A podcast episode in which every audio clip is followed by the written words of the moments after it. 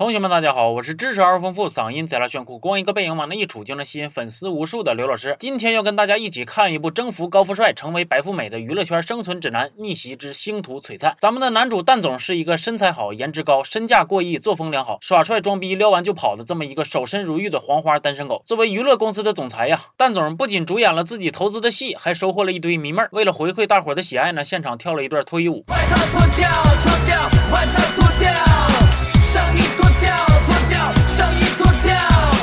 过，即使蛋总如此的多才多艺，能文能武，可穿可脱，总裁的身价、鲜肉的外表，却依旧打动不了咱们倔强又有个性的女主冠炳。蛋总和冠炳第一次见面是在一辆车上，蛋总不让冠炳上，但是冠炳偏要上，蛋总就表示不服气：“我这气质一瞅就是男一，你竟然把我当成快车司机？虽然我没有秋名山车神的车技，但我有严大师亲传的掌力。”于是蛋总耍了一套太极八卦连环掌，就把冠炳给推下车了。这招呢，后来又被称之为“老蛋推车”。虽然冠炳勤勤恳恳的工作，但是呢，为了剧情的需要，他还还是失业了。失业的冠炳被介绍去参加选秀，不过眼瞅着冠炳又是被观众喜爱，又是受到公司高层的青睐，还一次次的在危难关头得到男主角的关爱，于是就有人开始心里不服不忿，准备做一下来显示自己的存在，什么坑蒙拐骗呐、吹拉弹唱的手艺都用上了，终于成功的坑了冠炳一把。在决赛的时候，被坑的冠炳和他的朋友薄脆眼瞅着就要上台了，结果服化道一样也没到位。就在非常危急的时刻，随着 BGM 的响起，来了一位美妆界的大佬凉皮儿。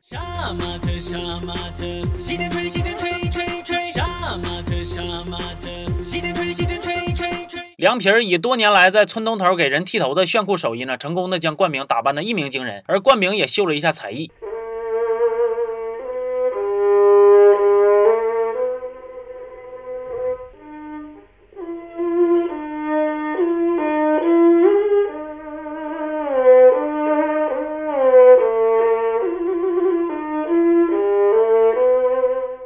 观众都被冠炳的表演感动了，于是呢，他就成了冠军。冠炳的好闺蜜油条平时就乐意喊个麦，做个直播，参加比赛拿了个第二，心里就有点不得劲了。成功签约到蛋总公司的冠炳呢，日子过得也是不消停啊，是咖啡也让他订了，文件也让他印了，就连总裁办公室也随便就能进了。蛋总，你这是花着请艺人的钱找了一个贴身助理啊？你神经病啊！油条其实暗恋蛋总，还偷偷的溜进了总裁办公室，放了一个小礼物。结果浪的时候呢，一不小心把蛋总的玩具给整坏了，还让冠炳替他背锅。哎呀，这朋友让你处的太失败了。不过事情没过多久，蛋总也发现了，弄坏玩具的其实是油条，而冠饼只是一个背锅侠。这件事呢，传来传去，大伙都知道了。公司里的小姑娘呢，私下就对油条使绊子，又是对他的身材嘲笑，又是往他的水里下药，还把他独自关在厕所里边，无依无靠。不想想提升自己的演技，净整了一些歪门邪道。事业上受挫的油条呢，感情上也不顺，这事儿整的就好像上帝给他关了一扇门，完了又锁了一扇窗，最后合计合计，把下水道都给堵住了。而冠饼呢，一路打怪升级，充分体现了人民币玩家和普通用户的强烈反差。这就好像斗地主啊，你把四个。二俩王都拿走了，给我剩一堆三四五六，还凑不成顺子，那谁跟你玩鸡毛啊？于是呢，油条就跟灌饼撕逼了。另一边，蛋姐给蛋总介绍对象，不过被蛋总拒绝了。蛋姐隐隐的就觉着呀，其中有什么她不知道的套路。过了两天，蛋总的新电影要找大嘴演主角，哎，对，就是那个开嘴角吃小孩那小子。